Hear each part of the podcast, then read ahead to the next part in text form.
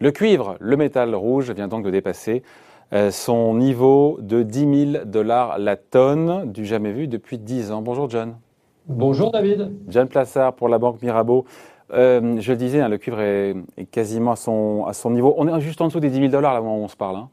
Oui, exactement. Juste en dessous, mais c'est des mesures de consolidation. On va aller, on va aller plus haut dans les, dans les semaines qui suivent. Et 10 000 dollars, ça nous renvoie à 2011. Plus haut, à, quelques dizaines de dollars. On est au plus haut euh, historique sur le cuivre.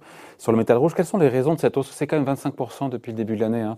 On dit que c'est un ah. bon baromètre de, de l'économie mondiale, c'est ça C'est hein impressionnant. Et en fait, il y a plusieurs raisons. D'abord, c'est les mesures de relance qui sont annoncées aux États-Unis, en Europe et puis en Chine, hein, qui dopent la demande fondamentale pour le, le cuivre.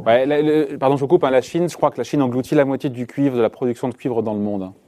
Tout fait, exactement, exactement. Et, et comme on le sait, euh, pour euh, relancer leur économie, euh, qui a été évidemment frappée de plein fouet par le coronavirus, bah, ils ont ils ont lancé eux aussi. Alors c'est plus discret, on donne moins en Chine les, les, les chiffres, mais c'est absolument gigantesque les nouvelles mesures qu'ils ont prises dans, dans la relance, puisqu'on parle que de, des États-Unis et de l'Europe.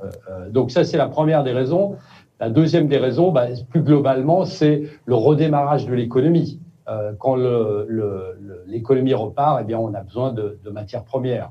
Après, la, la, troisième raison, et qui me semble peut-être la, la, plus intéressante et peut-être la plus fondamentale, c'est qu'on utilise beaucoup, vous savez, euh, David, du cuivre dans les énergies euh, renouvelables. Euh, si vous prenez l'exemple, par exemple, d'un véhicule électrique, eh bien, euh, vous avez dedans environ entre 40 et 60 kilos de cuivre, alors que dans un véhicule classique, c'est-à-dire à essence, un véhicule à combustion, un véhicule thermique, par exemple, euh, essence ou diesel, vous en avez 23 kilos. Donc entre 40 et 60 et 23 kilos. Et on sait que le marché des véhicules électriques va être multiplié par 8 ou 9 ces prochaines années. Après, vous avez aussi euh, dans les panneaux solaires, vous avez beaucoup de, vous avez beaucoup de cuivre et finalement aussi dans euh, tout ce qui est l'énergie éolienne. Donc il y a une demande fondamentale qui a pas simplement, euh, qui, qui, prend pas simplement sa, sa, ses racines dans le retour de l'économie, mais aussi dans un changement de paradigme. vers des énergies renouvelables. Une fois qu'on a dit ça, à la fois il y a des facteurs conjoncturels et des facteurs structurels, on se dit que la hausse ne peut que se poursuivre. On est déjà encore une fois quasiment au plus haut historique hein, sur le cuivre.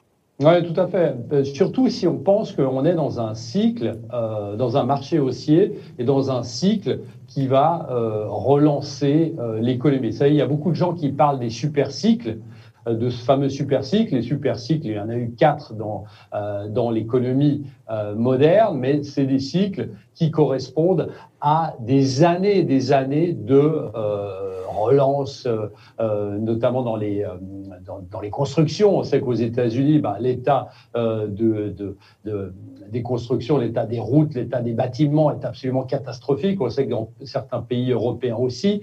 Donc ici, si on est dans le démarrage d'un super cycle, eh bien, ça peut se poursuivre. Après, la deuxième raison euh, qui explique pourquoi le cuivre devrait euh, remonter euh, ou poursuivre cette fameuse hausse, eh bien, si on regarde historiquement, à chaque fois que vous avez de l'inflation, et David, vous savez, vous en avez beaucoup parlé euh, dans, dans vos émissions, mais à chaque fois qu'on a euh, une inflation, bah, quels sont les actifs qui progressent le plus lorsqu'il y a de l'inflation? Eh C'est le cuivre en premier. Après, vous avez, euh, le, euh, vous avez le, le, pétrole. Et la troisième, le troisième actif, c'est plus globalement ce qu'on appelle les values, donc les, les, les valeurs value.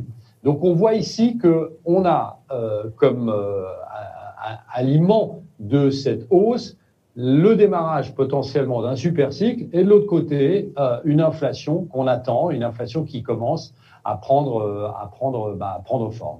Pour celles et ceux, on finit là-dessus, mais c'est important, pour celles et ceux qui nous regardent, qui disent, bah, tiens, moi j'ai envie d'investir euh, à long terme sans que ce soit de la spéculation, c'est voilà, sur plusieurs années. Comment ça se passe? On, on peut, C'est compliqué de, de, de, miser sur le, le cuivre, c'est une matière alors, première, donc c'est des contrats à terme, mais les contrats à terme, on laisse tomber quand on a particulier. Hein. Exactement. Alors, il y a, il y a plusieurs. Le, le, le, premier qui est peut-être le plus compliqué, c'est d'acheter du cuivre physique. Alors, évidemment. Il euh, faut avoir un grand hangar. Hein. Exactement. C'est pas ce qu'on va faire, mais vous avez, vous l'avez dit, vous avez des futurs. Euh, qu'on peut traiter euh, en bourse hein, sur le NYMEX, mais les, les, les, deux choses qui, je dirais, qui sont les plus simples, c'est les ETF. Vous avez des ETF sur le cuivre Euh, il y en a un qui notamment qui s'appelle le COPAP, C-O-P-A-P, euh, que vous pouvez euh, facilement, c'est traite comme une action, donc c'est un ETF.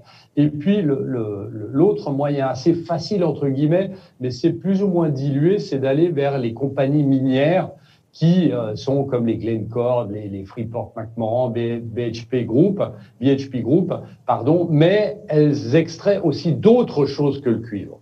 Donc l'idée, ce serait plutôt d'aller vers un ETF si vous êtes intéressé par la poursuite de euh, la hausse du cuivre. Voilà, le cuivre qui est donc à son plus haut, quasiment plus haut historique, autour des 10 000 dollars la tonne. Explication signée John Plassard pour la Banque Mirabeau. Merci John, bonne journée.